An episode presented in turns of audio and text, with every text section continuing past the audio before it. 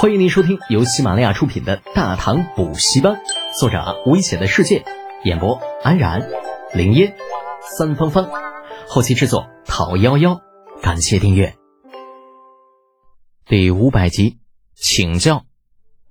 崇仁峰长孙无忌府邸，老长孙正坐在树荫底下乘凉。李承前的到来让他吃了一惊，还以为宫里出了什么大事。那后来仔细一打听，才知道。感情自家妹夫又打算借机坑人，不过面对求知欲极强的外甥，老长孙怎么也没有办法把自己的推测给说出来，只能支支吾吾的掩饰道：“呃，高明啊，你好歹也是储君啊，再怎么着也不能人云亦云啊，还提前半月预知呃将有大雨，若真有这样的人，那岂不是成了神仙呢？”李承前有些着急，舅舅，可是我觉得父皇明明已经相信了呀！不可能，陛下最是讨厌那些神神鬼鬼的东西。可是父皇当时准备召见您和杜相、房相，这你又怎么解释啊？李承前当然知道自家老子讨厌什么，可是仔细回忆就会发现，老头子当时那表情着实有些反常。召见长孙无忌等人的行为，分明代表着他已经相信这个预测了。那长孙无忌能说什么呢？难道他能够告诉自家外甥啊，有一位大唐最有名的神棍正在齐州呢？半月后有雨的推断很有可能出自袁天罡之口，由李德俭转述。又或者他要亲口告诉李承乾，你爹不是不相信这个预测，而是打算借机坑人。五大世家不是在关中闹得正欢吗？一场大雨下来，洪水泛滥，眼看他们起高楼，眼看他们宴宾客，眼看他们楼塌了。还是告诉李承乾啊，你爹根本就不在乎百姓的死活，只想杀鸡儆猴，拿世家出气呢？不好意思，就算他想说，也没有这个胆子。更何况，就这种没谱的事情，嗯，这准不准还不知道。万一不准怎么办呢？一场大旱本就人心惶惶，再提前弄出个洪灾，老百姓还不得炸庙了呀？所以不能说，打死也不能说。曾经的物资流通公司，如今已经闲置有一年多了。不过因为挂靠在远洋水师的名下，处理有些无聊，倒也不愁什么缺衣少食。这一日。一份来自齐州的书信，让整个物资流通公司给动了起来。来信了，终于来信了！唐福，物流公司经理，拿到书信的第一时间，那激动的差点没哭出来，大步冲出房间，在营区操场上又蹦又跳，开心的像是一个二百斤的孩子。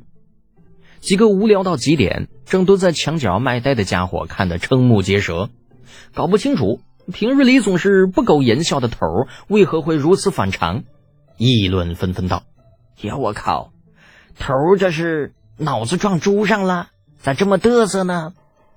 觉得同伴声音有点大啊，另有一人比了个噤声的手势，悄咪咪的：“嘘，你小声点别让头听见。这其实我觉着吧，头应该是刚刚出来的时候一不小心，嗯，被门给夹到了脑袋。那才不是呢。”我是觉着呀，好些日子不下雨，头那脑子里边的水干了。正嘀咕着呢，呃，蹦蹦跳跳着的唐府发现了几人的存在，指着他们骂道：“你们几个是死人呐，还不快点去叫人集合？怎么有活了？啥玩意儿？有活了？”几个家伙先是一愣，接着纷纷露出不可置信的表情，上前对唐府安慰道：“头。”就这太阳都升老高了，你咋还没有睡醒嘞？那唐福一脚踹在某个家伙的屁股上，扬了扬手中的信笺，怒骂道：“滚犊子！老子没工夫跟你们扯淡啊！快点，让所有人集合，世子来信了。”真真的？那尽管屁股被踹得有些丢脸，可此时根本没人在乎。一个两个紧盯着唐福手里那信笺，激动得浑身发抖，啊，脑中情不自禁地闪过一个少年的面容。两年了，两年前，他们还在长安水师苦苦的熬着，吃不想吃，穿不想穿。一个少年在那个时候收编了他们，建远洋水师和物流公司两大机构。后来，远洋水师远赴海外，在茫茫大海闯出偌大名头，而物流公司则在一趟漠北之行之后销声灭迹，逐渐淡出了长安人的视线。与远洋水师相比，没人在乎他们，甚至连提都不愿意提，好像提到他们就是耻辱一样。物流公司所有人都觉得十分的憋屈。啊，套用一句后世比较流行的话说，不是我军无能，而是敌人太狡猾，空有强大的运力，奈何人家不上门这你总不能上去抢吧？好吧，坦白讲，如果不是每个月都有响银拨过来，物流公司从上到下几乎全都以为自己被全世界给遗忘了。远在齐州的李浩同学表示。如果不是急需运力，如果不是历史记载今年七月初将有大雨，还真记不起来远洋水师名下，嗯，还有一支运输队呢。至于说每月拨钱的事儿，李浩同学表示，我根本就不知道啊。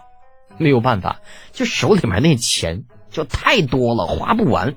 为了防止钱发霉，就每月雇人晒钱的花销都比拨给物流公司的钱多。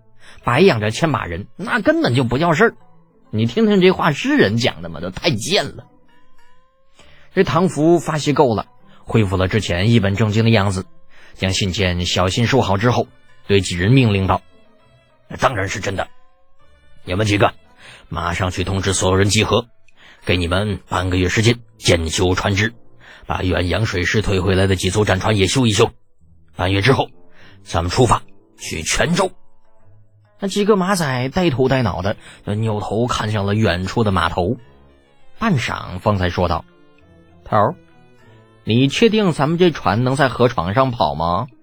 就这天旱的，那渭河最深处还没有腰深呢，这什么船能出得去呢？